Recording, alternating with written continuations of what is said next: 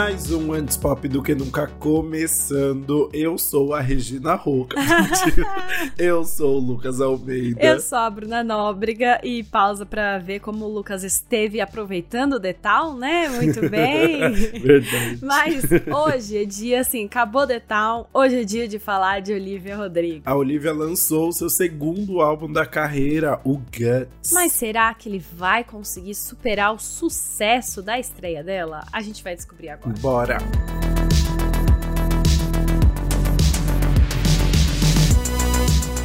A Olivia Rodrigo lançou seu álbum de estreia, o Sour, em maio de 2021 e ele foi um sucesso gigante, quebrou recordes de reproduções, ganhou vários singles, tinha muita fofoca envolvida, foi indicado a vários Grammys e isso, claro, gera uma expectativa em torno do trabalho seguinte de qualquer cantor. Né? Exato, por isso mesmo a Olivia aproveitou bem o tempo dela. Depois que a divulgação do Sour acabou ali no começo de 2022, ela ela se afastou dos holofotes para focar na produção do que acabaria se tornando o Guts, mais um álbum aí com quatro letras e uma estética roxa. E é até interessante porque durante esse tempo dela longe dos holofotes, ela foi criticada e analisada por muitas pessoas nas redes sociais que achavam que ela estava cometendo um erro de ficar tanto tempo sumida, né?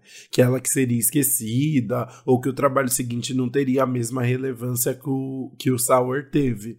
Mas não, com Olivia Rodrigo não é bem assim. Não é bem assim. Eles estavam enganados porque Olivia já começou a causar burburinho desde o final de maio desse ano, quando ela começou a jogar uns easter eggs nas redes sociais sobre um lançamento próximo. E aí ela veio com o primeiro single da nova era, Vampire, em 30 de junho e finalmente anunciou o segundo álbum. E teve um lance de que Vampire já quebrou o recorde de pre-save, essas coisas assim, né, que ela consegue fazer absurdamente, né? Uhum. Mas aí falando do álbum, né, através de uma carta para os fãs, a Olivia contou: "Eu fiz a maior parte deste álbum durante o meu décimo nono ano nesta terra, um ano que para mim foi cheio de confusão, erros, estranheza e a boa velha raiva adolescente. Eu estou muito orgulhosa dele. O que vocês fizeram com 19 anos de idade? Pois é, Essa não é a mesmo? minha pergunta não, do ó, dia. eu tenho, eu, eu passei na faculdade, final, 19 anos. Ai, que lindo. Aí o Lucas vem e fala, eu, tava... passei com 17. eu passei com 17. Eu tô... Mas com 19 eu já tava assim, me arrependendo de todas as minhas escolhas. Ai, muito bom. E é bem legal a escolha de Guts no nome, porque ele tem um. Ele pode significar, na verdade, duas coisas em inglês. Uma é estômago, entranhas ali, e a outra é coragem. Então, pra, no sentido da Olivia ali, né, pode ser aquela coisa muito ruim que ela tá sentindo, que revira o estômago e que causa algum mal-estar ali nesse décimo ano nono de vida, mas também a coragem de falar e colocar tudo isso para fora. E aí mistura meio que as duas coisas ali que ela faz nesse álbum. E é super legal porque ela já tinha esse nome há muito tempo na cabeça, assim, né? Desde a época do Sour, ela pensou em Guts e, e deixou ali engatilhado, né?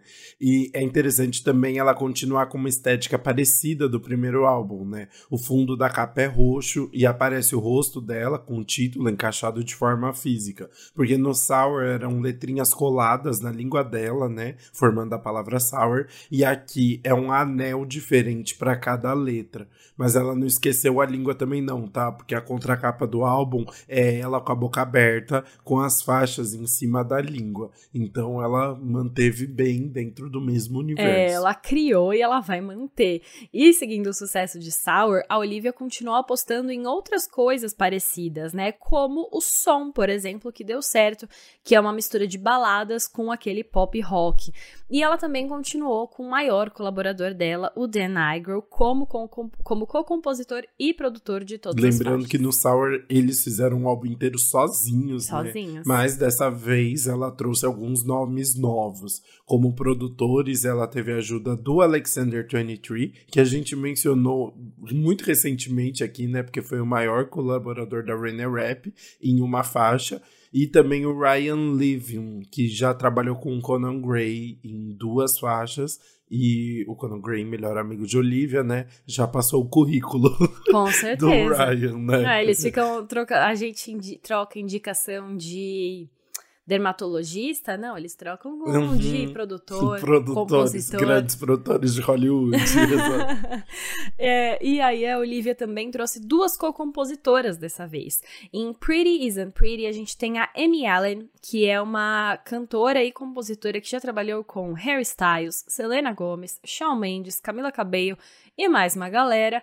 E na música Logical a gente tem ela, Julia Michaels. Eu sempre fico feliz quando eu vejo Julia Michaels numa faixa. A gente sabe que vai vir coisa boa por aí, né? Exato. Mas bora descobrir o resultado de toda essa combinação de fatores agora no nosso faixa a faixa.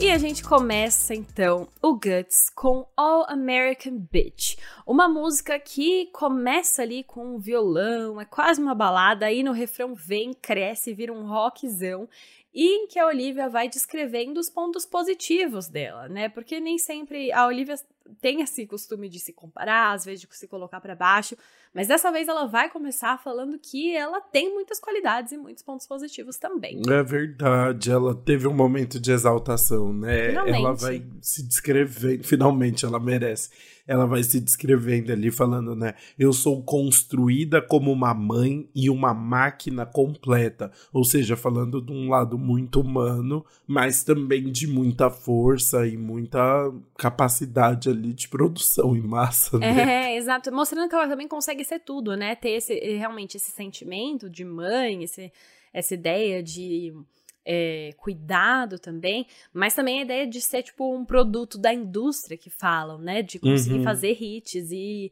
enfim, trabalhar sem parar e tudo mais. E ela traz muita oposição na letra nesse começo, que ela é leve como uma pena, mais dura na queda, assim, sabe? Ela faz umas associações assim. Então, ela trazendo realmente esses dois lados sempre. Exato. Aí depois ela fala: eu perdoo e esqueço, eu sei a minha idade e eu ajo conforme ela.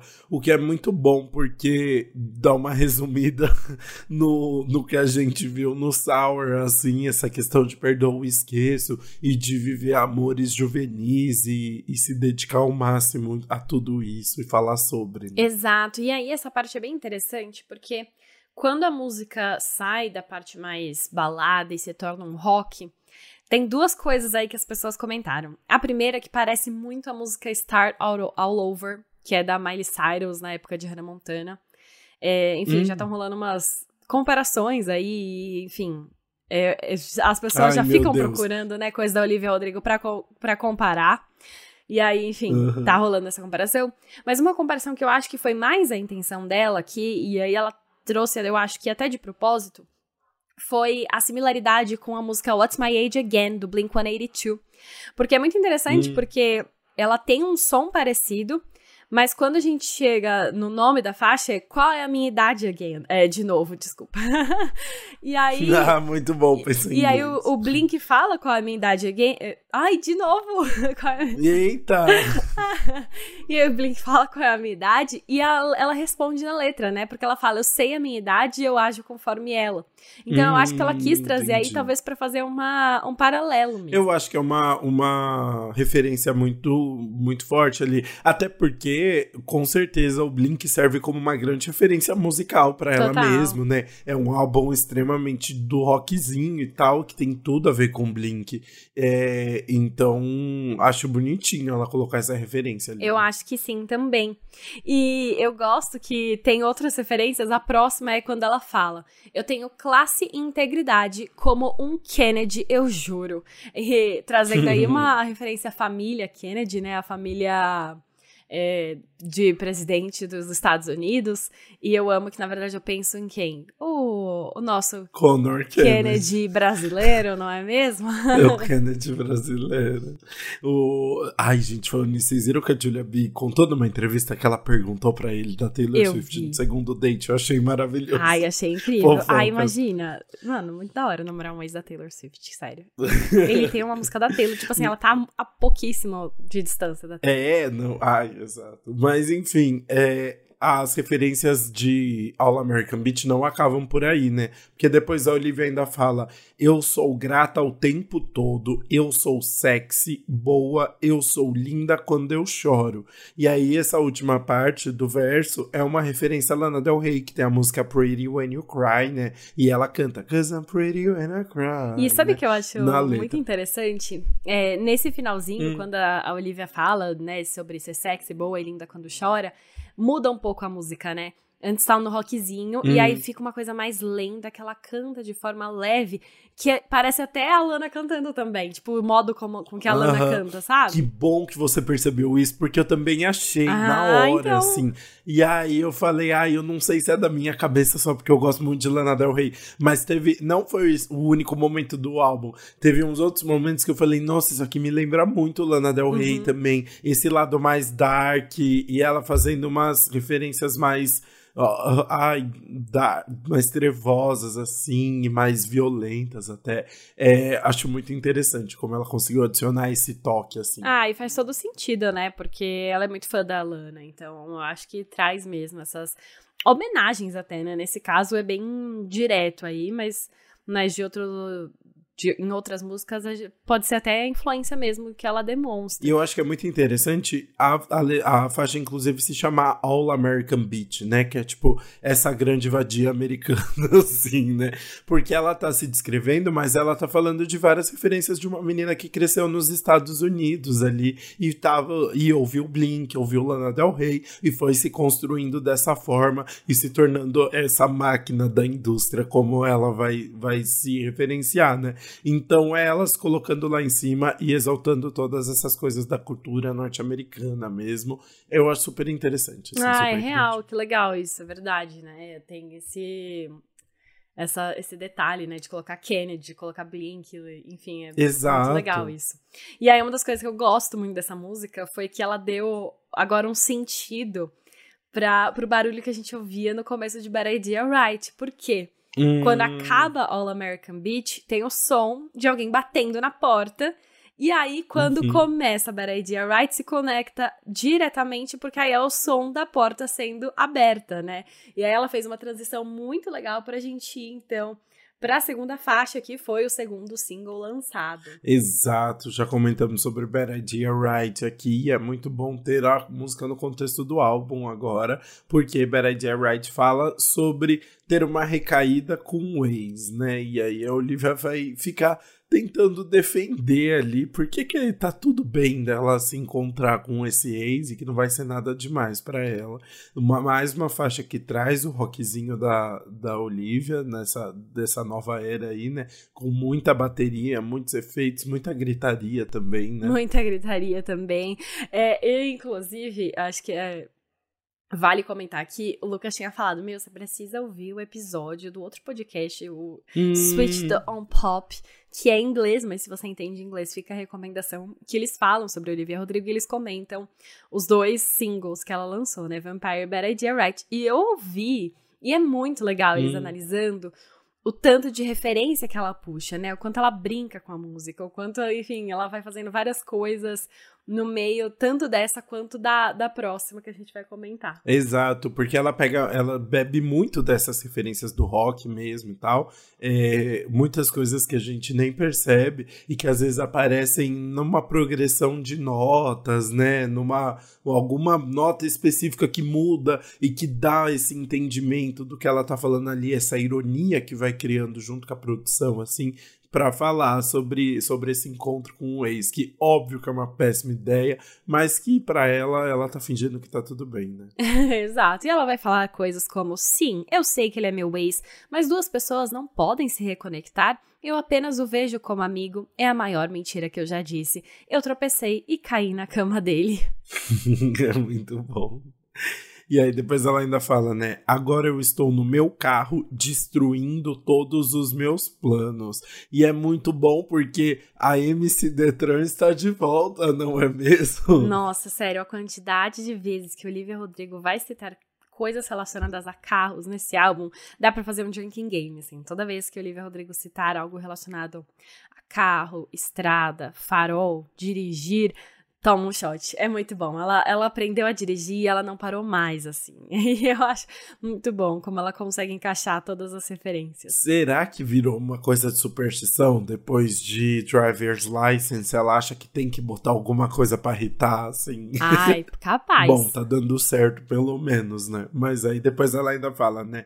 Eu sei que eu devo parar, mas eu não consigo. E aí ela usa aquele, aquele estilo clássico, assim, que é muito legal, que quando ela fala, eu sei que eu deveria parar, e aí a música para junto, para o som tudo, é. por um instante. E aí depois ela volta a cantar assim, né? É interessante dessa música, porque tem vários momentos que a música não é nem cantada, na verdade, é. né? Ela tá quase falando só dentro de um ritmo ali, dentro de uma batida. Mas ela tá só, tipo é, jogando um discursinho para falar sobre o que tá passando na cabeça dela ali antes de chegar na casa desse ex e tentando decidir se ela vai Exato, sim. É muito legal quando ela vai falando, né? E ela descreve e o modo como ela canta, né, é muito irônica quando ela fala: "Eu disse aos meus amigos que eu estava dormindo, mas eu nunca disse onde ou nos lençóis de quem". e aí depois ela fala: é "Tenho certeza que eu já vi caras mais gatos, mais gostosos, mas eu não consigo mais lembrar de onde eles são", porque ela fica olhando para ele e também e naquele momento ele é o cara mais gato para ela e eu entendo, Olivia Rodrigo, já passei por isso. É, é muito é tudo muito irônico, é muito divertido como ela vai construindo tudo isso e, e muito sincerão mesmo, ela vai só falando ali, o que é muito legal. E é claro, né, tem a fofoca por trás que a gente já tinha até comentado por aqui, que provavelmente essa música está falando de um como é a palavra quando você um remember uma, é uma recaída, Olivia, um remember. uma recaída que Olivia teve com Joshua Bassett. Né? Exato, esse aí não tem muito como esconder, porque no final de 2022, Joshua Bassett já tinha escrito e lançado algumas músicas sobre ter tido uma recaída com uma ex, né? Era uma sequência de músicas que ele lançou ali que tinha Would You Love Me Now, que era uma música em que ele falava assim: ah, se eu aparecesse na sua porta agora pedindo desculpas, você me aceitaria de volta? Aí depois ele lançou Sorry, que é uma música que ele fala, pede desculpas por tudo que ele fez no relacionamento. E aí depois ele lançou uma música chamada Different, que era uma música que ele falava. É, eu não achei que ia dar em nada, mas agora você está nos meus braços e você tá me beijando e a gente tá junto. E se você quiser, filha, eu fico, entendeu? Uhum. Só que é muito engraçado a, mudança, a diferença de tom, né? Porque quando o Joshua escreve Different, ele está completamente apaixonado de novo. Quando a Olivia Rodrigo uhum. escreve Bad Idea Right, para ela foi só um remember, só pra ter fechar, só pra garantir que ela não tá sentindo realmente mais nada por ele e seguir em frente. Ela nem fala da possibilidade de voltar, não. nada assim. Não é tão profundo pra ela. Não é. E o Josh, a menina, ele ficou apaixonado, tá? Porque depois disso, ele ainda ficou lançando músicas que ele escrevia, assim, durante a turnê, que era assim, ai, como ele estava apaixonado e como ele ficaria com ela de novo. E músicas, assim, com, com claras referências para ela, assim, que não tinha nem dúvida.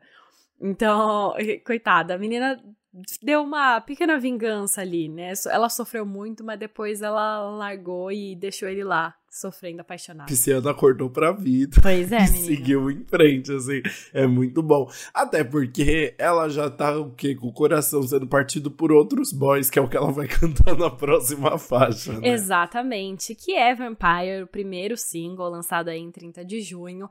E é uma música que fala sobre uma pessoa que se aproveitou dela e da fama e usou o relacionamento deles. Exato. É, a própria Olivia falou sobre como essa música falava de uma situação muito real que aconteceu com ela e que ela sentiu profundamente, né? Ela chegou a contar: Eu estava chateada com uma situação, fui para o estúdio e sentei ao piano e a melodia apenas, apenas saiu. É uma música sobre se sentir confusa e magoada.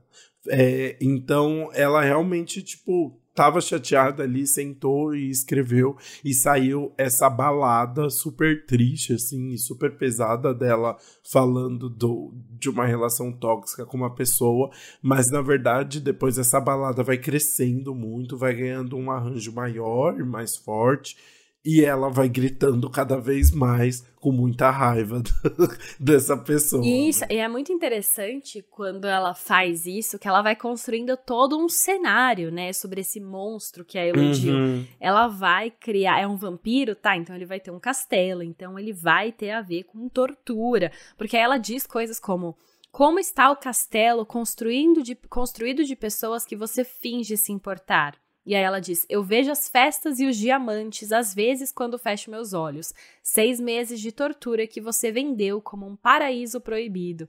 Então é isso, é essa pessoa que tinha castelo, que tinha é, dava festas, e aí aos poucos ela foi percebendo que na verdade esse castelo era mais uma masmorra. É, exatamente. E tanto é que aí ela começou a perceber as red flags, né? E ela fala uma importantíssima que é Toda garota com quem eu conversei me contou que você era má notícia. Você as chamou de loucas, eu odeio que as chamei de loucas também. Ou seja, ela já tinha uma ideia ali de que o cara não era legal, Mas sabe? Ela sofreu um Mas ela tentou pesado. ainda. É.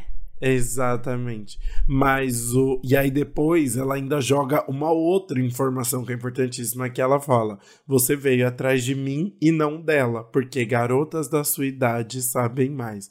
Falando ali que o cara era mais velho que ela e ela acabou E é, tipo... é, é muito interessante, realmente, né? É difícil dar certo com essa diferença de idade. E aí, nessa música, a gente tem duas informações importantes, mas muito interessantes, que é esse cara era uma pessoa mais velha tipo, mais velha, real, assim. E era uma pessoa que ficou com ela por seis meses.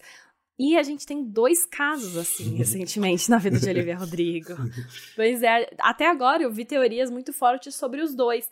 Depois que Olivia Rodrigo terminou com Joshua Bassett, lançou o Sour e ficou mais conhecida, ela apareceu é, em dates românticos com dois homens diferentes. O primeiro foi o Adam Faze, que é um produtor e empresário de 26 anos atualmente, né? Então ele tem 6 anos de diferença com ela.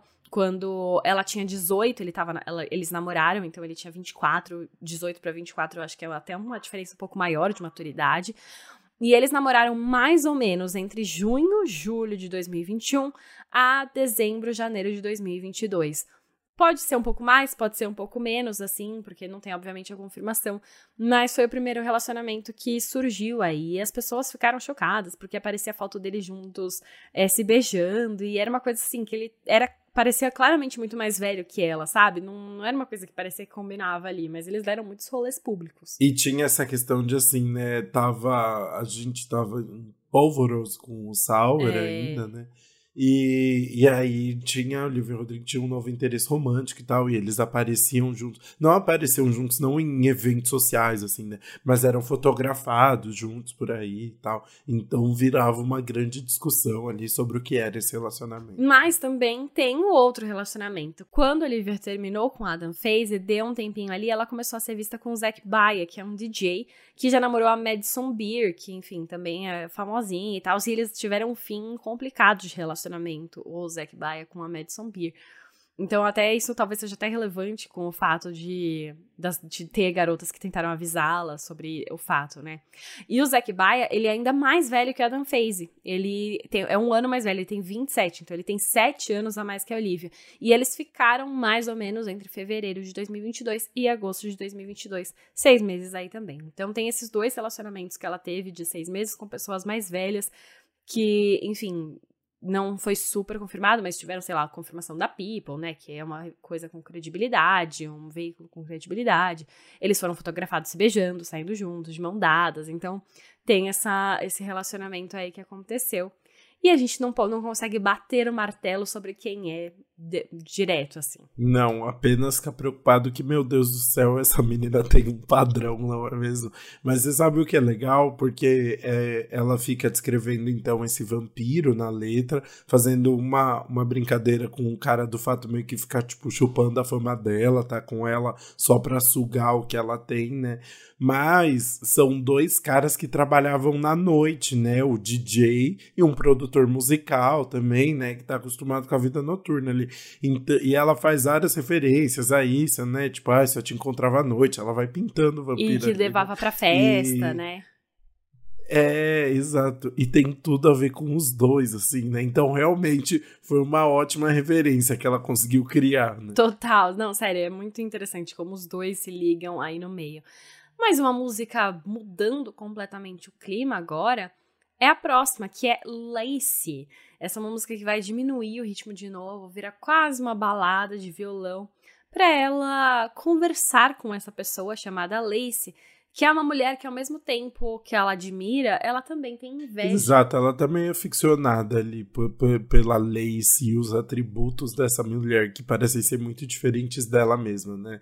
Ela vai conversando com essa pessoa e aí ela fala coisas do tipo: "Você não é a coisa mais doce desse lado do inferno, querida Anja Lace, olhos brancos como margaridas." Profundo. Profundo. E aí ela vai comparando essa mulher com um anjo mesmo, né?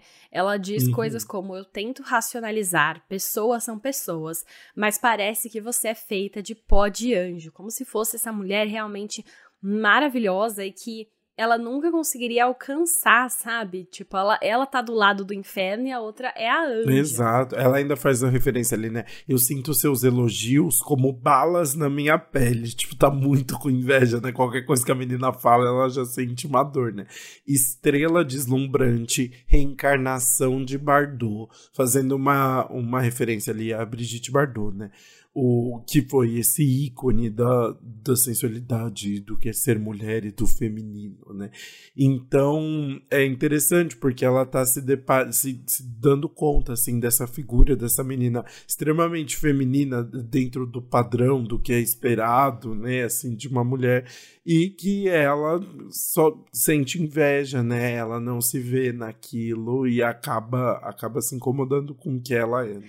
É, então, ela até fala coisas como: Eu me importo com os, com os laços no seu cabelo, o meu estômago está cheio de nós, você tem a única coisa que eu quero. Então ela coloca ainda que essa pessoa tem algo que ela quer, sabe? Então uhum. tem esse lado de inveja.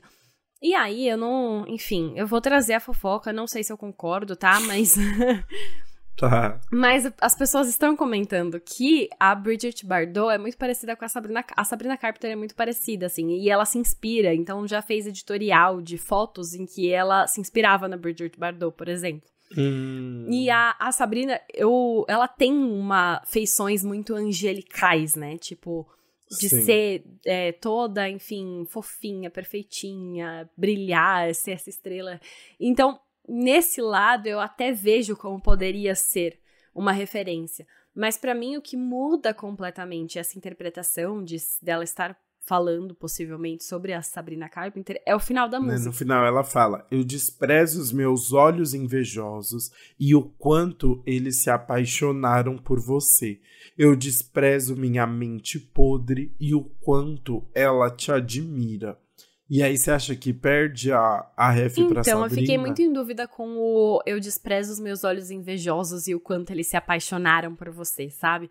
Além de, da, dos comentários sobre Sabrina, tem, tinha muita gente falando não, porque essa é a música em que Olivia Rodrigo está revelando a sexualidade dela. Hum. Tipo, o que aí também eu acho que é, aí fica muito especulação. Tudo é muito espe especulação, sabe? É uma uhum. música em que ela tá. É, que ela tá realmente se comparando com outra mulher, que é algo que ela faz, sabe? Exato. Eu acho que é ela só refletindo ali sobre essa questão, questão entre comparação entre mulheres, né? Que é uma realidade muito cruel e muitas vezes imposta pela sociedade, né? Mas que não deixa de acontecer com ela, né? Assim, e é, eu acho que ela consegue se abrir disso de uma forma muito verdadeira, que é falar dessas comparações que ela pensa, coisas até que ela já falava no Sour, mas agora mostrando como assim, no fundo existe uma grande admiração por essa outra mulher, né? Uhum. É, isso que é muito legal, né? Tipo, não é para ser uma coisa de rivalidade exato ou de sabotar outra, porque ela poderia falar, ai, ela é uma sonsa, ai, ela é uma chata, ai, ela não sabe, não sabe, assim, ela não é, não é tão interessante quanto eu. E não, ela tá colocando que na verdade tem algo ali naquela outra mulher que deixa ela extremamente intrigada e que é muito interessante que ela tá ali meio é uma é uma paixão não necessariamente romântica, mas você fica meio apaixonado pelas pessoas assim, né? E, e isso é normal e faz parte. Ela realmente tá focada nessa pessoa pessoa, né? E acaba vendo com outros olhos. É igual quando o ex começa a namorar outra pessoa, às vezes você fica apaixonado pela pessoa. Você fala, nossa, essa pessoa parece muito interessante, na verdade, né?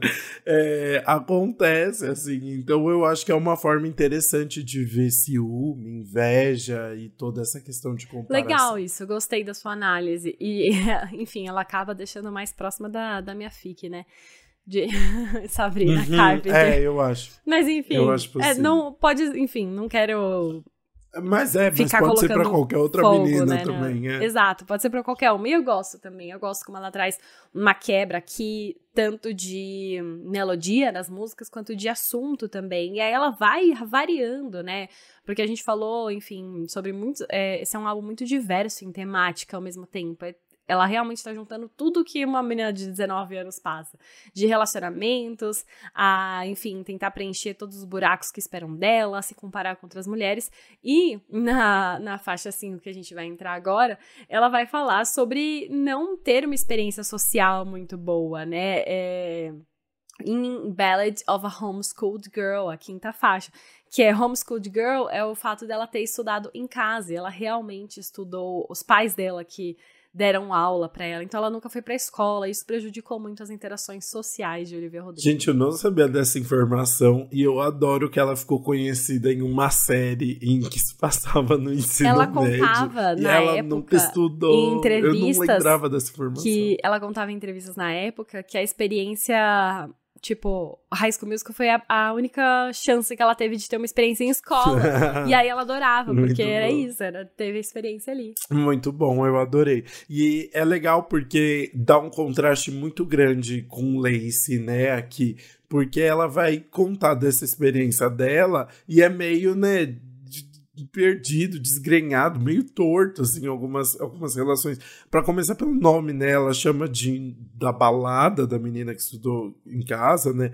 Mas é, na verdade, um rockzão bem mais pesado e bem mais revoltado, às vezes, né? E angustiante, né? Exato, é angustiante, né? Ela começa já falando: o gato mordeu minha língua e eu não acho que eu me dou bem com ninguém.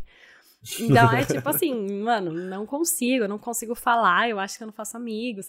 E aí o refrão é muito bom, né? Porque ela vai listando um monte de coisa que ela vai fazendo de errado praticamente. Coloca, né? Eu quebrei um copo, eu tropecei e caí. Eu contei segredos que não devia. Eu tropecei nas minhas palavras, eu deixei tudo estranho e pior toda vez que eu saio é suicídio social. Então, ela é estabanada, ela é estabanada com as palavras, ela é estabanada com as pessoas, ela se sente completamente fora das conformidades, né? Assim, tudo é muito desconfortável para ela no final das contas. Né? Exato, e eu gosto que ela brinca com essa música, né? Tipo, tem o rock ali na, na melodia, mas o começo, os primeiros versos ela fala de um jeito, o segundo verso de outro. Ela vai jogando assim até de uma forma mais falada mesmo, em vez de cantada. E ela fala de coisas uhum. muito aleatórias. Inclusive, uma delas viralizou muito, porque ela fala: Eu conversei uhum. com esse cara gato, jurei que era o tipo dele. Acho que ele estava pegando caras a noite inteira. Tudo que eu faço é trágico, todo cara que eu gosto é gay. E aí, essa frase, né, do todo cara que eu gosto é gay, é, enfim, é muito boa, primeiramente, porque diz muito sobre o sentido da música, de, dela ser uma pessoa Sim. com zero senso social e não se tocar que tá dando em cima de um cara gay. E eu acho que esse é o objetivo uhum. dela, principalmente. Mas muitas pessoas tiraram um pouco de contexto para falar que ela tava jogando um shade no Joshua Bassett, assim.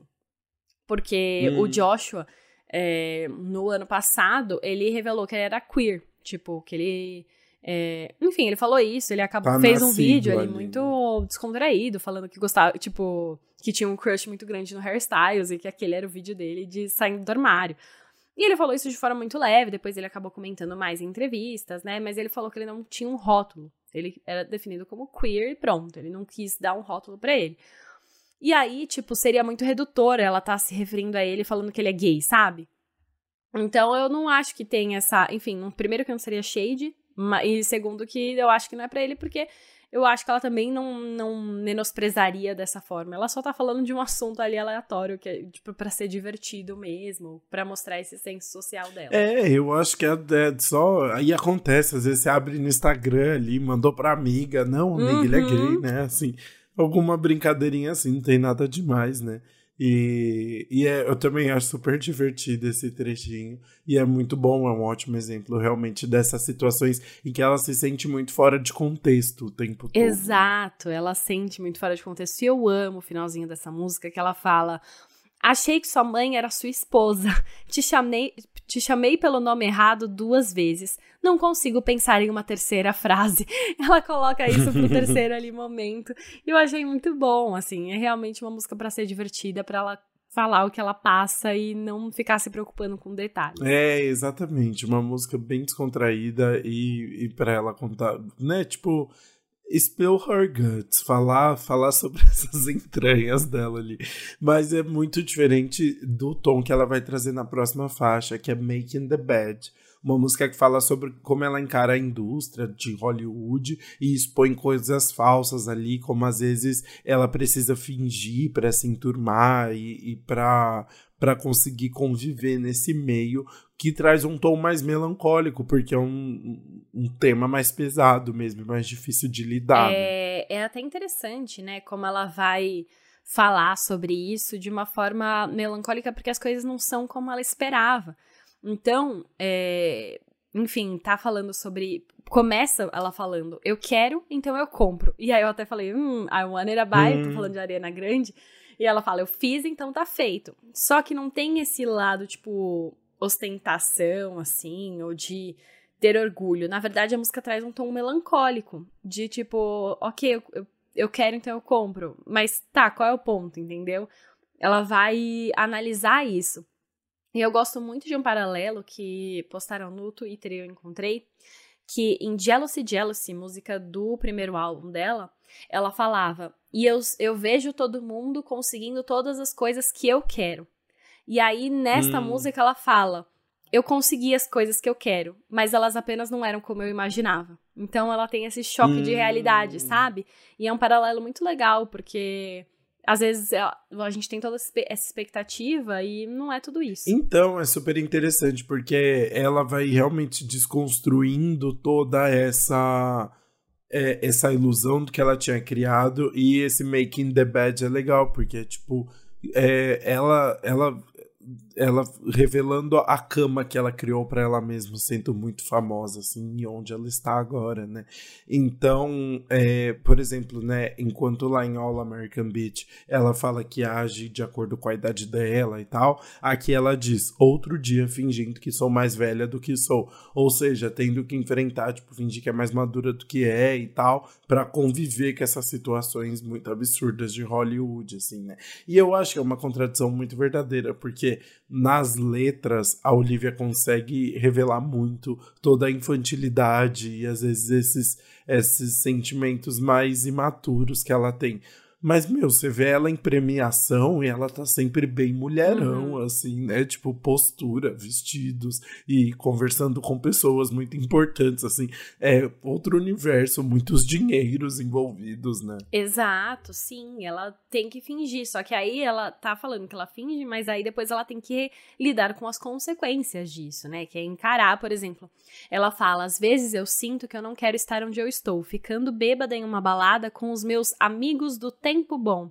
Que ela tá falando assim, são esses amigos que, por conveniência, né? Que só vão ficar do lado dela quando ela estiver no alto, no topo, vencendo, quando ela estiver no lado deles.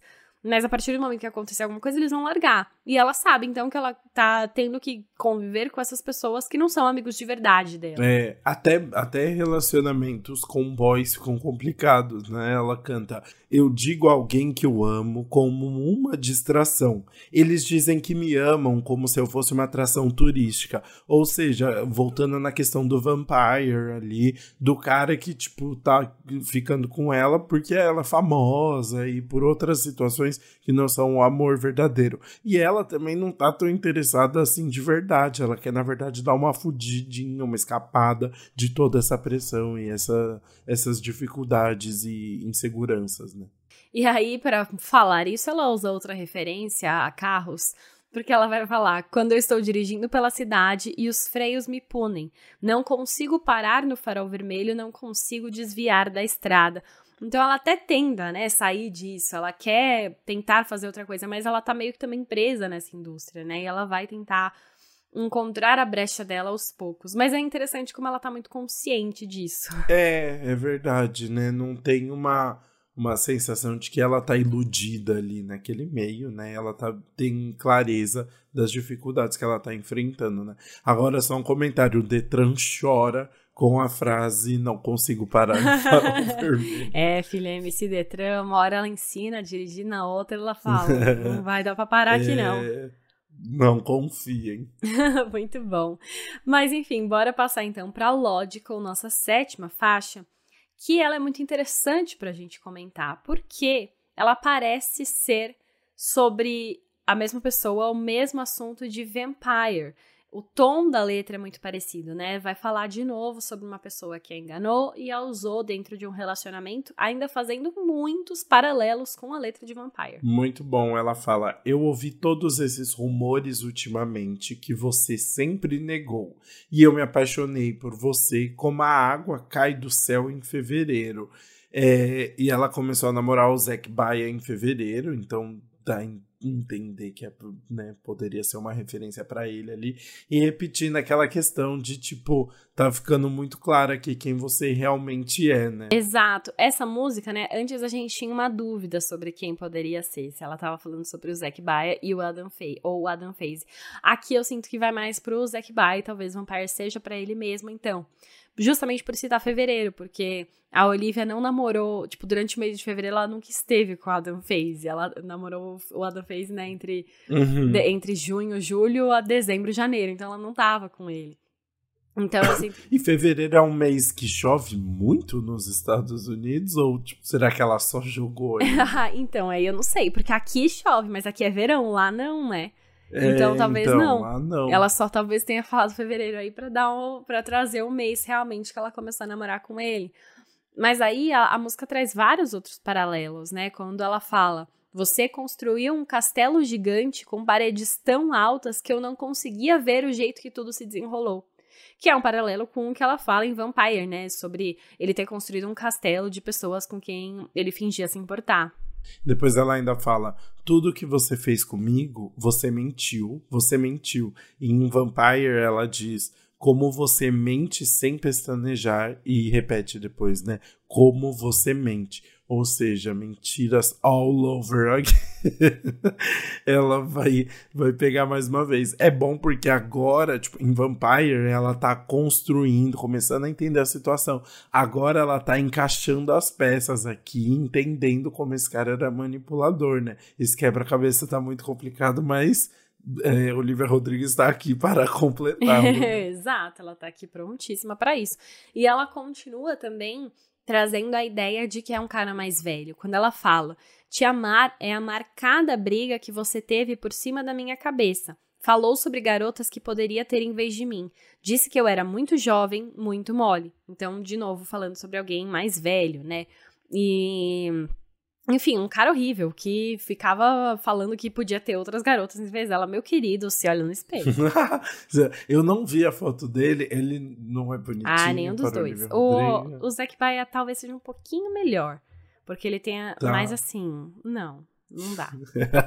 Muito bom. E aí, depois que esse quebra-cabeça está pronto, a gente entendeu quem é esse cara Chegou a hora da vingança. Da vingança. Amo. ela vai pegar ele de volta, mas por um motivo diferente. Ela não quer ele de volta porque ela tá com saudade. Ela quer ele de volta porque ela vai fazer ele sofrer. Muito bom. E aí ela vai falar sobre isso então em Get Him Back, mais um rockzinho em que os versos também são quase falados ali e que ela volta com esse tom bem irônico para falar de, dos planos dela agora, né? Exato. E aí vamos, enfim, antes da gente entrar na letra, eu acho muito legal porque essa música começa com uma pessoa falando um, dois, três. Aí fala, pera, essa é a música com a bateria? E aí começa a bateria. E eu acho que é a voz do Alexander 23. Não, não tava confirmado ainda, mas É, ele, é o, ele é a pessoa que produz, né? Tipo, essa é a música que ele produziu. É isso que eu queria falar. E ele toca uhum. bateria nessa música também. Então eu acho que ele pode ter é, colocado ali a voz dele como uma brincadeira também. E, e, digo que é, enfim, é uma música muito divertida, né? É uma música que ela vai falar sobre pegar ele de volta de uma forma enfim, sem se levar a sério. É, exatamente. Ela vai contando, né? Eu conheci um cara no verão e o deixei na primavera, que combina com as datas ali que ela viu Adam fez, na verdade, né? E depois ela fala: ele nos levava para festas e a noite nunca terminava outra música, outra balada, outra balada, outro bar, outra dança. E quando ele dizia tem algo errado, ele apenas me levava para a França. Aí queria, né? É... Imagina. queria. Tá num relacionamento ruim com o boy, aí você fala, ai, não tô gostando, mas ele fala, ah, então vamos para a França. Muito bom. Muito bom. Mas e tem tudo a ver, porque ela também fala dessa questão da balada e de sair à noite em Vampire. Então continua na mesma temática. Continua, né? É realmente assim, os dois são iguaizinhos, não dá para diferenciar muito esses relacionamentos, não. e aí? É a mesma pessoa que ela pegou duas vezes. Exato, mas aí a gente fala, nossa, que cara legal, né? Tem alguma coisa errada, ele leva ela pra França. Uhum. Só que aí ela começa a citar as partes em que ele realmente foi um escroto, né? Ela fala: Então eu sinto falta dele algumas noites quando eu estou me sentindo depressiva. Até que eu lembro aquela vez que ele deu em cima da minha amiga. É, aí ficou pesado já, né? E... Ah, sem noção, não dá, né? E não para por aí, porque depois ela fala: Quando eu disse para ele o quanto ele me magoou, ele disse que eu estava ficando louca mas eu sou a filha do meu pai, então talvez eu possa consertá-lo. Então, ela tá com esperança ali, porque o pai dela é terapeuta, ah, que é muito bom, né? Não, e quando ela, ela fala de um jeito muito bom, né? Que ela fala, So I am my father's daughter, so maybe I could fix him. Fica muito engraçado quando ela fala, tipo, toda irônica ali. E, mano, quando eu descobri que o pai dela era terapeuta, eu falei, ah, não. Muito bom. E lembrando que no Sour, ela falava que tinha, tinha o, a, o marcador horário do terapeuta do Joshua Bassett pela primeira vez, né? Então, assim, ela tem essa coisa de levar os boys na terapia. Tem, né? nossa, é verdade, muito bom. Mas enfim, é um cara horrível, né? Deu em cima da amiga dela, aí chamou ela de louca. E aí, o que, que ela faz no final? Ela vai planejar vingança. Então ela vai dizer coisas como: Eu quero partir o coração dele apenas para ser a pessoa que vai costurá-lo. Quero beijar o rosto dele com um gancho de direita. Quero conhecer a mãe dele apenas para dizer que o filho dela é uma merda. Mano. Muito bom, muito bom é legal porque é isso. Ao mesmo tempo que é tudo pela vingança, ela tá louca pra ficar com esse cara ainda, né? Assim, tipo, ela não tá pronta para dizer adeus pra ele. Não é que ela esqueceu, né? Ela quer, ela vai se dar um bom trabalho aí, conhecer até a mãe dele. Né? Pois é, não, ela tá investida aí nesse negócio. Investida. Ai, mas enfim, é uma música muito divertida, que ela brinca com a letra, que ela brinca com a produção, né? O modo como ela canta e faz o refrão e tudo mais.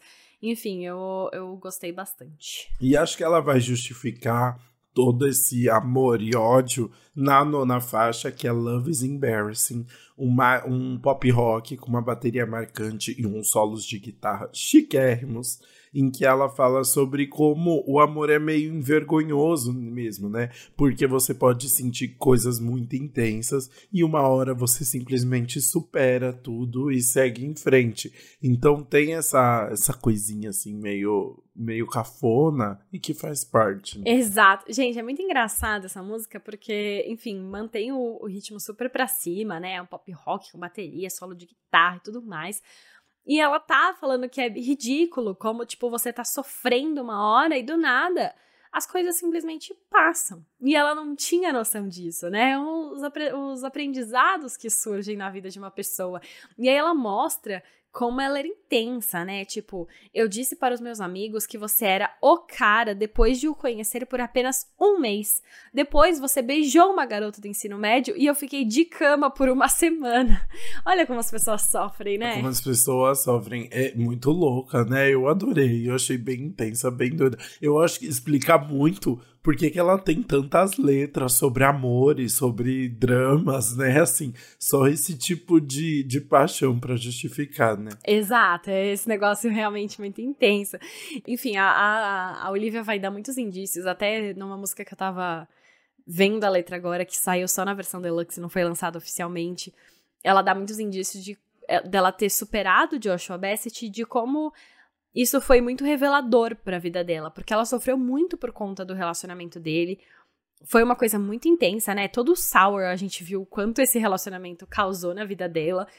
E aí, agora, depois, ela percebendo que, meu Deus, passa. Isso eu consegui superar. E aí eu acho que essa música surgiu a partir desse sentimento, sabe? Dela ter, ter tido esse relacionamento com o Joshua Bassett que magoou muito e ela ter percebido depois que passou.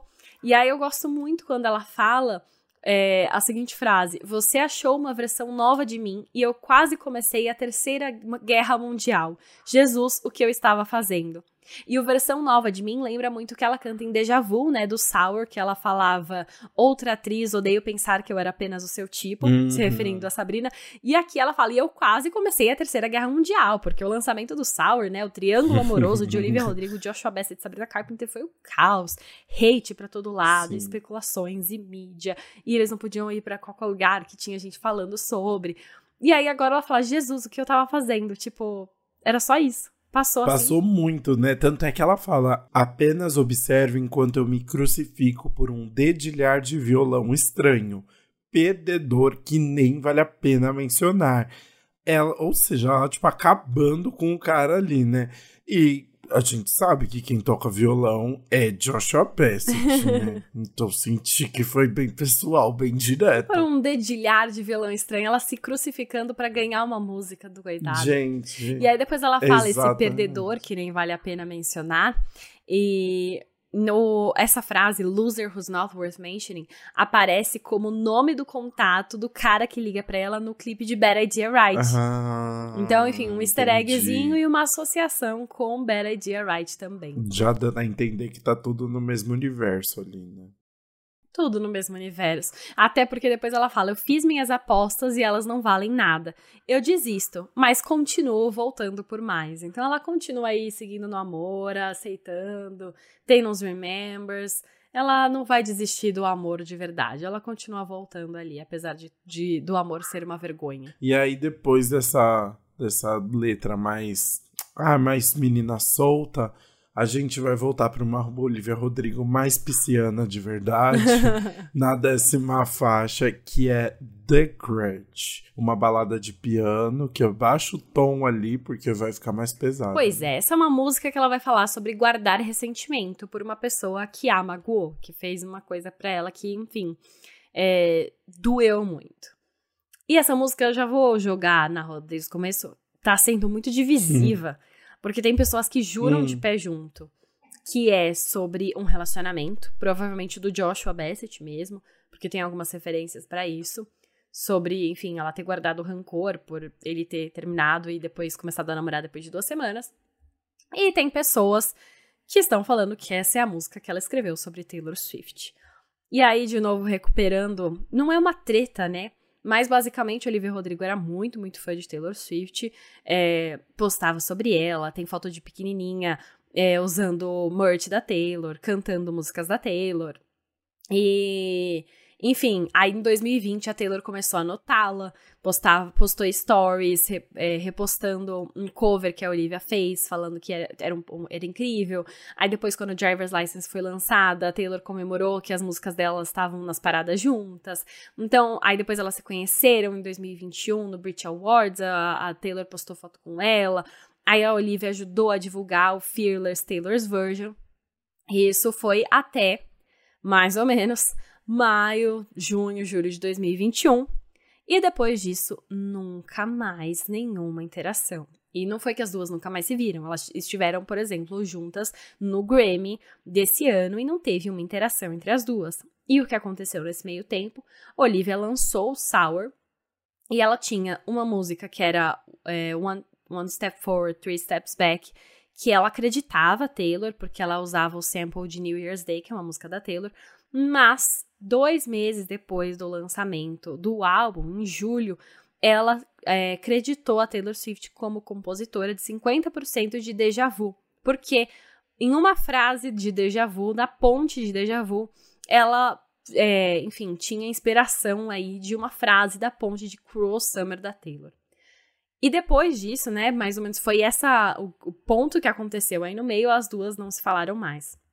E aí as especulações são de que a Olivia teria ficado magoada com o modo com que essas negociações da, dos créditos da composição aconteceram.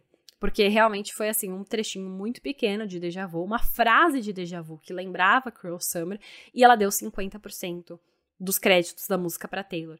E a minha interpretação é: como esses créditos só aconteceram em julho, é, houve um tempo de negociação aí muito grande para o que ia acontecer, sabe? Porque a música foi lançada em maio. E as pessoas já estavam comentando desde maio. Então, enfim, veio aí esse negócio. A gente não sabe o que aconteceu, elas provavelmente nunca vão comentar sobre isso, mas é, eu sinto, honestamente, que aconteceu algo, porque foi muito brusca essa virada, sabe? De Olivia Rodrigo nunca mais falar sobre Taylor Swift, só falar quando as pessoas perguntam sobre ela em entrevistas, mas ainda assim ser muito vaga e muito genérica sobre isso. E não só Olivia Rodrigo, o Conan Gray também, que é o melhor amigo da Olivia e que também era super próximo da. Super próximo, não, né? Mas muito fã de Taylor e, e sempre falava ela como inspiração. Eu lembro que quando saiu saiu o álbum da Taylor, ele foi dar uma entrevista e falou: Ah, eu não ouvi o álbum ainda. É, né? tô sem assim, tempo. Meio. Aí é, os dois não então... foram pra The Eras Tour, né? Que todo mundo foi pra The Eras Tour. Tipo assim, é... mano, sei lá. O Adam Sandler tava na The Eras Tour. tipo, uma... é, não. Não, todo mundo, é, todo mundo foi. E então virou essa situação assim que dá a entender que aconteceu alguma coisa e a gente não sabe por quê. Mas vamos tentar descobrir onde é que tudo isso se encaixa agora em The Crush. Exato. Teve todo um contexto antes, mas agora a gente tem que ver a música, né? vamos ver. A, a Olivia começa falando, né? Eu ainda tenho pesadelos sobre aquela sexta-feira em maio. Uma ligação sua e meu mundo inteiro mudou. É, então, nessa sexta-feira em maio, eu acho que já essa sexta-feira em maio ainda deixa ambígua. Por quê? Em primeiro lugar, ela pode ser o dia 8 de maio de 2020, que era uma sexta-feira. Hum. E no documentário que a Olivia Rodrigo lançou no Disney Plus, que era o Driving Home to You, ela fala que foi nesse dia que o, menino terminou com ela. Esse menino foi o Joshua hum. Bassett na época, né? Em maio de 2020. Tá. E aí isso abalou muito ela, e isso levou à composição, por exemplo, de One Step Forward, Three Steps Back. E, enfim, ela fala sobre isso. Só que sexta-feira em maio também pode ser a sexta-feira em maio de 2021 que foi quando ela lançou o Sour, que as pessoas começaram a falar sobre os créditos, e pode ter sido o dia em que a questão dos créditos de Deja Vu começou a ser discutida. Que a gente não sabe a partir de quando. A gente sabe que a Olivia deu os créditos em julho, mas a gente não sabe quando essa negociação começou, e pode ter começado no dia do lançamento do álbum mesmo, que foi uma sexta-feira de maio. Então, enfim, Primeiro tem essas duas interpretações. Eu vou falando os versos, a Bruna vai comentando. Tá bom. Porque tem muitos detalhes. Depois ela fala: confiança que você traiu, confusão que continua, e eu duvido que você vai pensar sobre o estrago que fez. Aí dá, dá para fazer também comparações com o álbum anterior. Né? Pois é, então, essa parte, é, ela já dá mais a entender que pode ser sobre o Joshua Bassett. Porque ela retoma muito a ideia do que Olivia Rodrigo canta em Traitor. Porque em Traitor ela fala: Você me traiu, mas eu sei que você nunca vai se arrepender. Que é justamente o que ela tá falando aqui, né? Confiança que você traiu e eu duvido que você vai pensar sobre o estrago que você fez. Então ela tá falando sobre como isso afetou ela. E pronto. Só que a música continua, Exato. né? Exato, depois ela fala, né? Meu amor sem fim, agora eu guardo como rancor. Agora eu escuto sua voz toda vez que penso que não sou suficiente. E aqui fica muito ambíguo, né? Porque amor sem fim dá até entender que é um amor de fã mesmo, né? Amor de fã. Total. Mas também, mas o bom é que como o Joshua e a Taylor são cantores, o escuto sua voz fica bem dúbio, né? Exato. Só que é muito o escuto sua voz para mim me traz um pouco de Taylor, porque é assim, toda vez que ela escuta então a voz da, da Taylor, ela percebe que o que ela fez não foi suficiente. Ela Ela, não é uma questiona, compositora né? de verdade. Ela se questiona sobre a composição dela. Toda hora que ela vai compor, ela fala: será que eu tô Uhum. copiando de alguém? Só que, ao mesmo tempo, o Não Sou o Suficiente lembra a faixa Sim. Enough for You, que era outra música que ela lançou no Sour, que ela falava sobre nunca se sentir o suficiente pra esse cara. Então, realmente, assim, é muito confusa. Vou falar agora, eu vou pular um- uma frase que a gente tá aqui no Hum. roteiro, eu vou passar pra uma próxima, só pra falar porque, é, mesmo sendo tão ambígua e talvez indo até um pouco mais pro Joshua, porque eu ainda tenho minhas dúvidas, que é quando a Olivia, a Olivia fala assim: Você me construiu apenas para me observar cair. Você tem tudo e ainda quer mais. Pra mim, essa frase é muito decisiva pra essa música ter indício de ser sobre a Taylor, sabe? Hum, Porque o você me construiu. Qualquer ex-namorado de Olivia Rodrigo foi ela que Uhum. construiu, né? Foi ela que é mais famosa Sim. que eles. Ela que fez o nome deles ir parar nos, nos jornais. Mas o você me construiu é tão é, relacionado a Taylor, porque construiu no sentido de a Taylor ser uma inspiração gigante pra ela e pras músicas que ela faz, pra ela ter decidido ser uma compositora e ter o cuidado, por exemplo, de é, assinar com uma gravadora que dá os créditos pra ela das músicas, porque é a inspiração. Você me construiu no sentido da Taylor ter divulgado ela desde antes dela lançar a música original, ter divulgado o cover que ela fazia, depois ter elogiado quando ela lançou o primeiro single, depois ter é, postado foto com ela e assumido ela quase como uma filha da indústria, sabe? Então isso tudo tem muito a ver com Taylor. E aí a parte quando ela fala, você tem tudo e ainda quer mais, a única pessoa que tem tudo realmente é Taylor Swift, né? Nesse caso da música. É, ó, eu vou tentar puxar pro Joshua só pra gente ter uma outra versão, tá? Eu acho que você me construiu apenas para me observar cair também, iria- também poderia ser de uma pessoa que construiu expectativas em cima da Olivia e de um relacionamento com ela que depois não se concretizaram e acabou terminando, sabe? E você tem tudo, é porque a pessoa teve ela por inteira, ela se entregou naquele relacionamento e ele ainda tentou ter algo mais e não foi pra frente, acabou e ela se entregou ali à toa e saiu exausta daquilo, sabe? Só pra gente ter uma segunda versão, mas eu gosto mais da teoria da Taylor pela polêmica. Mas eu gostei da sua interpretação. É, é importante a gente trazer as duas aqui pra não ficar uma coisa definitiva, porque nós, quando fala qualquer coisa relacionada a Nossa, Taylor, é verdade. hate, né? Mas então é legal ter as duas interpretações. E aí tem mais uma aí no meio que é quando ela fala: Você acha que eu merecia tudo isso? Sua flor está cheia de vitriol. E vitriol tive que pesquisar, não é uma palavra fácil, né? Vitriol é uma crítica muito forte, assim, quando a pessoa, tipo, chega, não, não só necessariamente dando aquela crítica construtiva, sabe?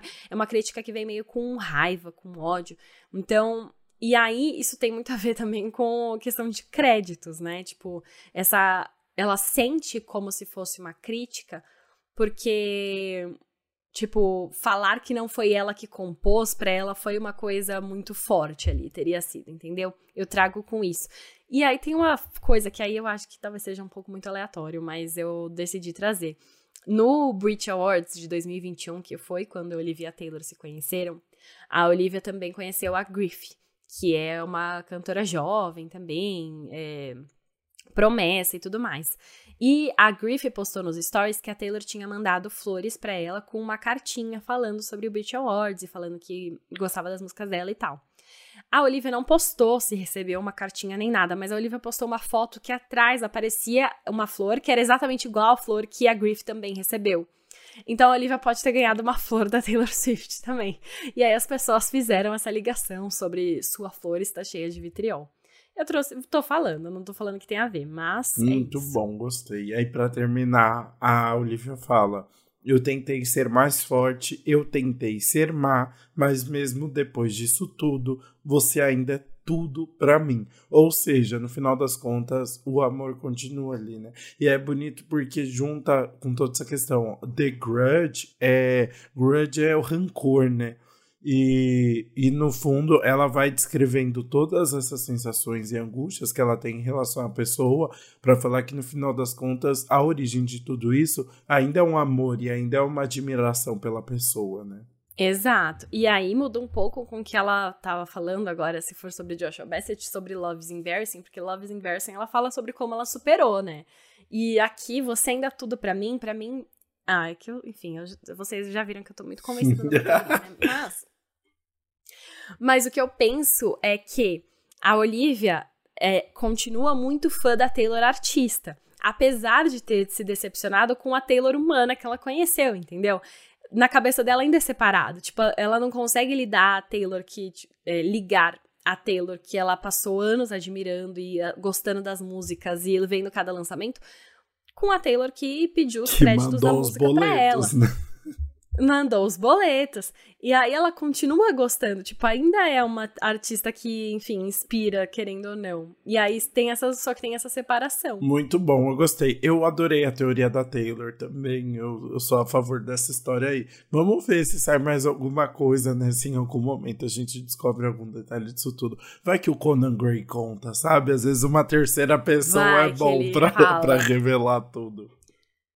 Amo, exato. Nossa, eu não sei como isso não vazou, como se não, não teve uma fofoca assim no TMZ, numa, num site aí falando o que, que aconteceu uma fonte revelando tudo. É, é verdade. Mas, Mas é bom que depois é, da gente. De é, depois né? que a gente instigou a rivalidade feminina, a gente vai pra uma música bem feminista pra, pra equilibrar um pouco Amo. o tom. Vamos pra Pretty and Pretty, uma faixa que fala sobre as expectativas impossíveis de beleza que são colocadas em cima das mulheres e como a, a Olivia tá só exausta de todas essas essas procedimentos, questões e neuras que são colocadas para ela, né? Exatamente, é sobre essa expectativa mesmo. Mais uma música que lembra a Jealousy Jealousy de uma forma mais direta, né, que era a música do primeiro álbum que ela falava sobre se comparar com as pessoas na internet, sobre ter essa inveja.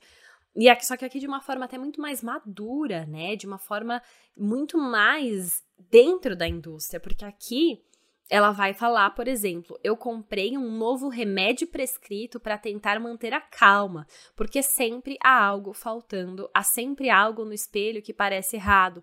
Tem até um outro trecho que não tá aqui, mas que ela fala que ela, ela, ela para de comer, que ela pula refeições, entendeu? Que são coisas muito mais pesadas sobre ela tentar tomar uma atitude que não é nada saudável. Muito bom, é muito interessante como ela fala, se abre mesmo sobre isso, né? Ela fala, todo mundo está conseguindo alcançar, então parece que tem algo errado com você. E depois ela ainda fala: você pode vencer a batalha, mas nunca ganhar a guerra. Você conserta as coisas que odeia e ainda se sente insegura. Então, falando dessa questão da falta mesmo, que é o que ela tinha falado desde o começo, assim, né? Tem sempre alguma coisa faltando, tem sempre alguma coisa de errado com você. E acho que isso tem muito a ver até com as críticas também, né? Porque apesar de nova, ela já sofreu muito também com os comentários das pessoas e tudo quanto é tipo de comentário possível sobre corpo, sobre tudo. Né? Total, exato. E assim, a Olivia tem um corpo muito padrão, né? Mas a gente vai ver aqui o, o que ela precisa fazer para isso, né? Parar de comer em alguns momentos. É, tem especulações que ela tenha feito até cirurgia plástica é, tipo silicone, assim, porque ela tem que preencher esses padrões estéticos, né? E a, aqui ela fala também sobre maquiagem, sobre tal detalhe, mas e mesmo assim ela nunca vai conseguir alcançar. Ela vai falar: você pode vencer a batalha, mas nunca ganhar uhum. a guerra. Então, assim, você, você conserta as coisas que eu dei e ainda se sente insegura. É uma música realmente que fala sobre esses padrões é, meio inalcançáveis aí, de uma forma mais é, lentinha pra, pra lamentar. E é super legal, porque ela já falou tanto sobre essa questão de se comparar. Acho que no Sour tinha Enough for You, que falava muito sobre isso. E em, aqui nesse álbum tem Lace, que fala sobre essa questão de invejar outra mulher, né? E ter essa sensação de comparação. E aqui ela traz um, um pouco de como é esse processo, até de uma forma mais prática, assim, no dia a dia dela, e de como isso é horrível. Exatamente, enfim. É, é bad aí eu acho que traz, mas traz uma realidade importante. E a gente vai manter um pouco o clima de lamentação para ir para a última faixa, que é Teenage Dream. Exato. Vamos fechar o álbum aqui com uma baladinha de piano que fala sobre as expectativas, né, que tanto o público e a mídia colocaram em cima da Olivia por ser jovem e por estar tá bombando muito depois do do Sour, né? E é super legal, porque no Sour ela falava que tava, tipo, tão de saco cheio desse Teenage Dream que é essa questão do sonho americano, essa ideia, essa essa questão idealizada de uma juventude que se diverte, é feliz e namora, que era retratado na música Teenage Dream da Katy Perry, né? E aqui ela vai falar como tá sendo o Teenage Dream dela. Exato, é muito bom, né, essa referência.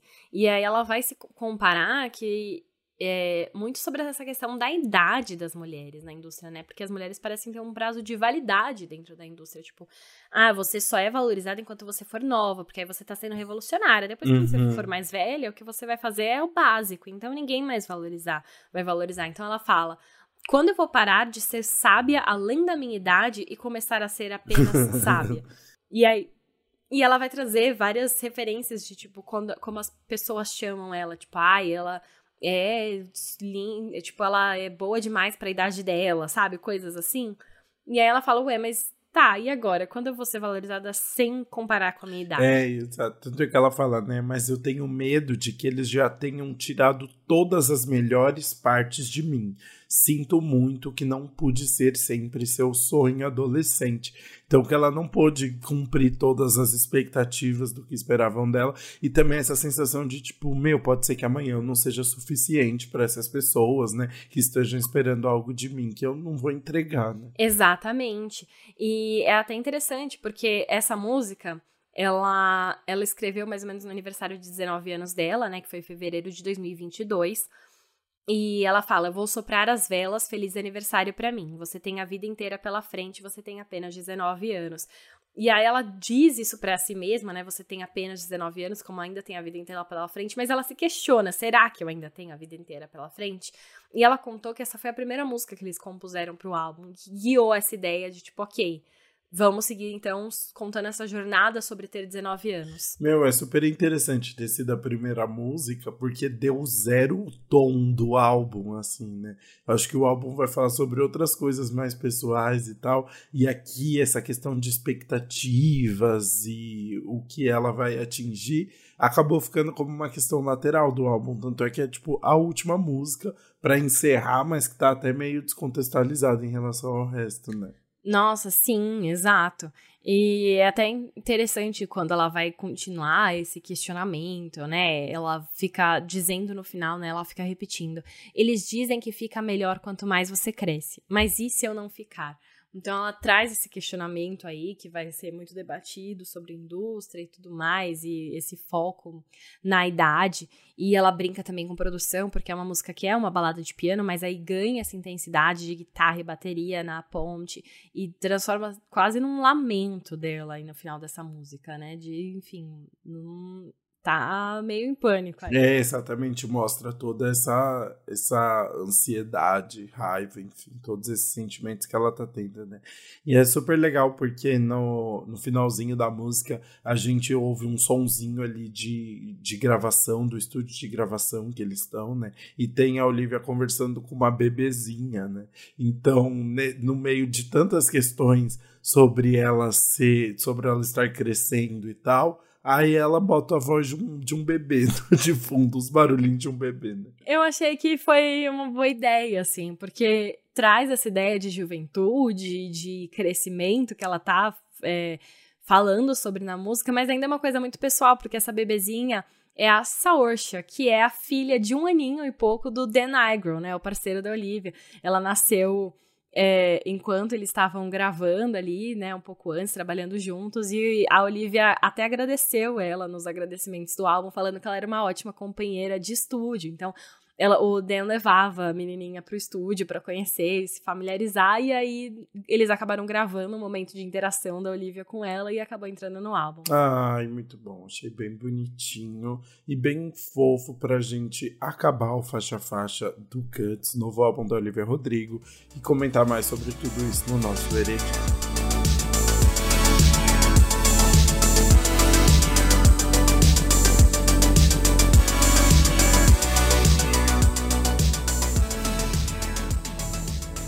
Buru, quer comentar a música que você vai pular do álbum? Eu, enfim, eu acho que vou mudar ainda essa É, música. Eu lembro igual. que eu, no Sour, eu falei uma que depois eu fiquei Nossa, amando, que eu era Favorite Crime. Qual que eu falei? Não quero nem saber. Eu- você falou a última, Hope You're Okay, ah, que é a que eu pulo pulo mesmo.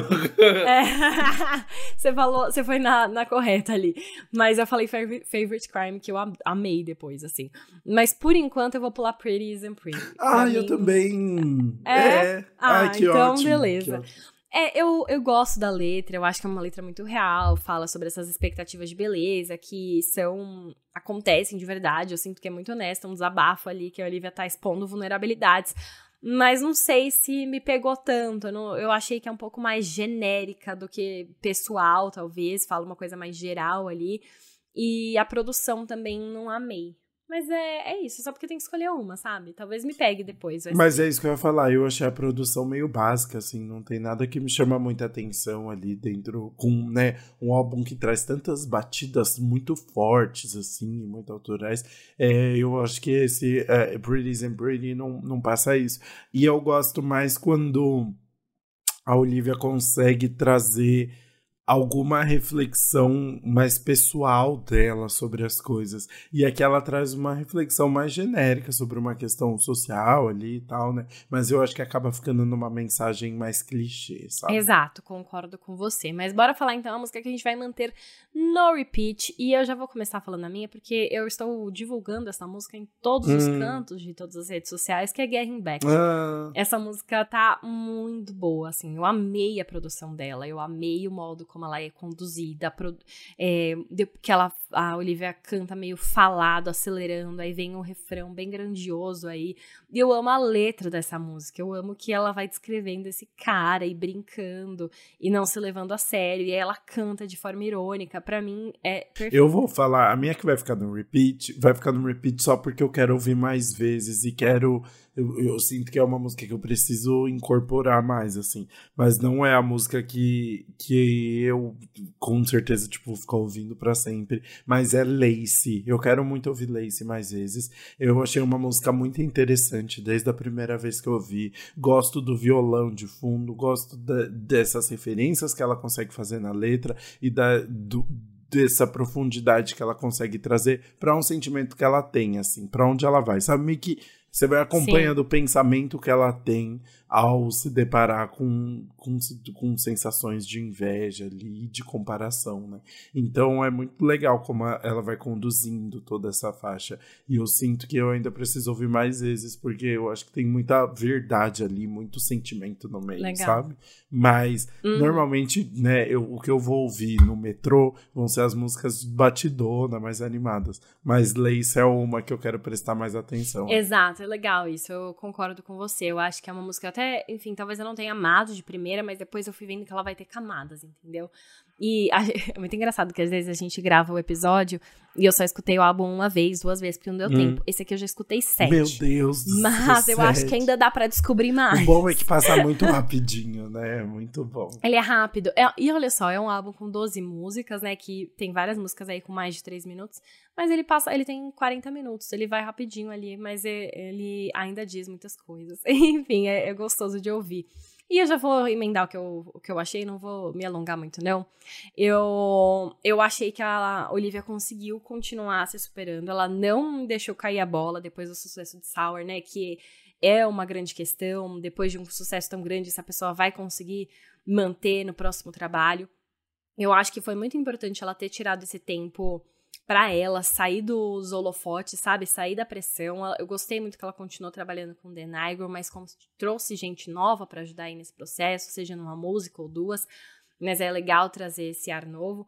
E ela continua conseguindo escrever essas músicas que refletem muito um período atual que ela passou, que trazem essa mensagem muito específica sobre o que ela viveu, mas que as pessoas conseguem se identificar é, mesmo não tendo vivendo aquilo, ou mesmo não tendo aquela idade mais. Eu acho isso muito bom. Ela conseguiu manter essa essência é, de conseguir se passar essa honestidade, de escrever essas músicas que as pessoas vão cantar alto.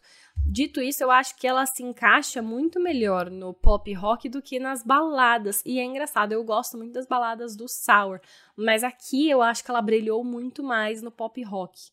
Eu acho que ela acertou ali o tom muito bem, sabe? As influências que ela vai trazer, o modo como ela canta, o modo como a produção acontece, eu acho que funciona super bem aqui. Não acho que é ruim as baladas, eu acho que elas dão um equilíbrio bom pro álbum, mas eu acho que ela acerta muito mais quando ela vai pro pop rock. De qualquer jeito, eu gostei muito do álbum, ainda não decidi se eu gosto mais desse do que do Sour. Acho que eu preciso ouvir mais ainda, mas eu acho que ela conseguiu manter o nível. Muito bem, eu acho que tem uma questão que a gente gosta muito da de músicas mais irônicas e que trazem um lado mais divertido e engraçado, e ela consegue fazer isso muito bem dentro do pop rock, né? É super interessante. E é, é muito legal, porque quando a Olivia começou a lançar, né, primeiro, primeiro faixa Vampire, já mostrou que ela não estava com medo de trazer muita estranheza e umas, umas referências mais engraçadas e diferentes, assim, que saíam do, do pop convencional, assim, né? Para esse álbum e acho que ela conquist, conseguiu conquistar isso assim, com, criar esse universo muito dela que fala de vampiro, que fala de ironia, que fala de uma menina que parece um anjo, assim, é, é, o, é o a gente está acompanhando o diário dela, assim, e passa por todos esses sentimentos, às vezes angustiantes, às vezes engraçados, às vezes imaturos mesmo, né? E tudo muito aberto e divertido. Então eu também fico muito feliz com o que ela conseguiu é, fazer aqui. É, eu acho que, mais uma vez, né, eu acho que ela trouxe ainda mais referências do rock e batidas ainda mais pesadas, e tudo se encaixa, né, tudo faz sentido, assim, dentro desse contexto do álbum, que é muito legal. Então, mais uma vez, é uma, uma surpresa muito positiva. E é engraçado, porque eu falei sobre essa questão de trazer estranheza no álbum, e já tá no título, né, é guts, são as entranhas mesmo, né. Então, tá aí, ela conseguiu lançando esse álbum perto do Halloween para já pegar toda essa vibe bem macabra e transformar num, num universo muito interessante, assim. Eu tô muito feliz também com o álbum. É, sinto que tem muito conteúdo e muita verdade e acho que é uma boa sequência, assim. É muito difícil porque é isso. O Sour teve muitos, muitas singles que bombaram muito, até por conta, né, um pouco foi uma balada, a primeira faixa, né, que foi o Driver's License, ter sido uma balada que bombou muito, foi um diferencial muito grande, e eu acho que o Guts dá continuidade, não talvez em números tão gigantescos, né, mas nessa verdade que a Olivia consegue trazer e nessa autenticidade muito grande dela, né porque ninguém tá fazendo o que ela faz. Então é muito especial de ouvir, vale muito a pena conhecer mais o trabalho da Olivia. E é isso, a gente pegou essa menina no colo, agora a gente vai até o final com ela. É isso, muito bom. E assim a gente chegou ao fim, então, da nossa análise do Guts da Olivia Rodrigo e pode ir para o nosso quadro anti-single do Que Mal Acompanhado. Não é bom.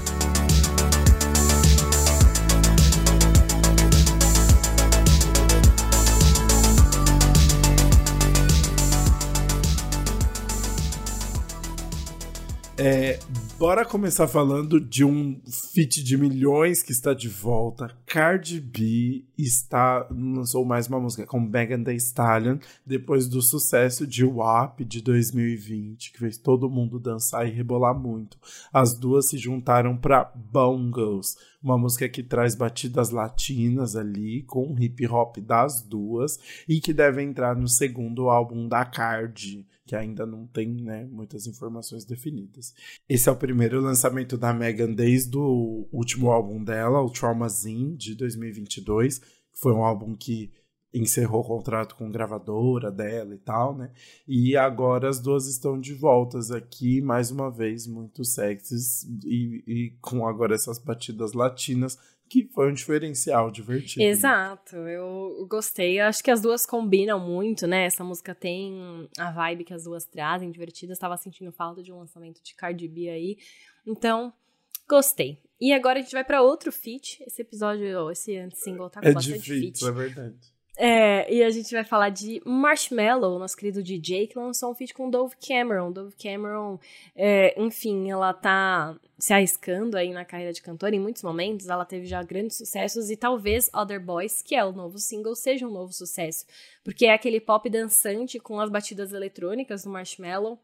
E é, tem essa letra mais pessoal sobre ela buscar esses outros caras aí no relacionamento.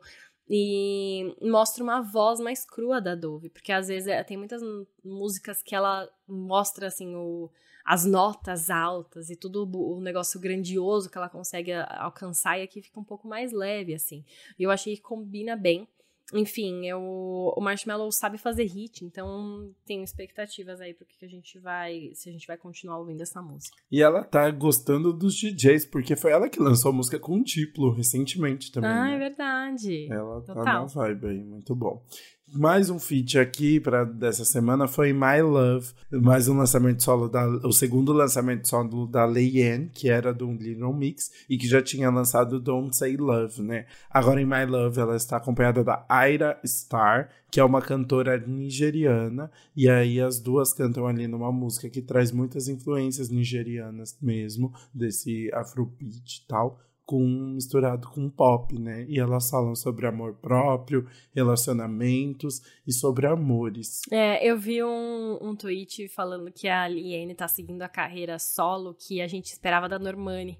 E eu achei muito real, assim, que são essas músicas é, com muitas influências, né? Seja do R&B ou agora a trazendo também Afrobeat, que eu acho que é, é legal, assim, ela tem a propriedade para trazer, com muita dança, principalmente, né? Músicas dançantes, seja uma coisa mais sensual, outra mais com coreografia, ali consegue fazer isso com os vocais poderosíssimos, né? Uhum. Legal que ela tá tendo esse espaço, porque a Normani realmente não teve, né? Teve muita coisa com gravadora e de estar tá meio que congelada ali, passar na geladeira, né, da gravadora.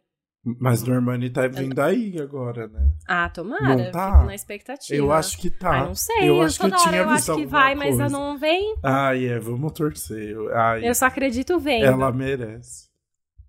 Exato. Então, enfim, acho muito bom. E aí, pra fechar, a gente não tem um feat aqui, mas tem Kelly Clarkson, nossa queridíssima, que surpreendeu a gente com o álbum dela, o Chemistry, quando a gente analisou. Agora ela lançou a versão deluxe dele, que veio com a faixa Roses, que é mais uma música que fala sobre o divórcio, né? mais de uma nova perspectiva. É um divórcio que afetou muito Kelly Clarkson, né? Que ela passou recentemente. E aqui ela fala sobre ela. Como ela percebe que, assim, às vezes ele continua olhando ela, mas os olhos não são mais os mesmos. Ela percebe já que as coisas estão mal, só que ela já percebe que é tarde demais para consertar. Então ela fala: é tarde demais para me mandar rosas, agora já não tem mais volta. É aquela clássica balada de Kelly Clarkson com os grandes vocais e essa letra bem pessoal. Muito bem, é assim terminamos mais um episódio do Antes Pop do que Nunca. Muito obrigado para quem ouviu até aqui. E bora continuar conversando sobre o novo álbum da Olivia Rodrigo. Quero saber tudo que vocês acharam. Se vocês foram no Detal também, contem a experiência de vocês também. Passaram perrengue? Conta pra gente. Exato, conta. Espero que vocês, enfim, tenham curtido. Vai que você encontrou a gente lá. Não, tô brincando. Mas, enfim, a gente aproveitou bastante também. Continua conversando com a gente. Vamos conversar sobre o Guts também. Tudo nas nossas redes sociais. Antes Pop do que nunca no Instagram e no TikTok. Antes Pop Podcast no Twitter. A gente continua o nosso papo por lá. E aí, a ver o que a gente vai. Nem sei ainda o que a gente vai fazer nos próximos episódios. Porque eu tava tão focada no Guts que agora eu não sei o futuro. Então, quer alguma coisa específica? Sabe algum aniversário próximo que você quer comentar de algum álbum?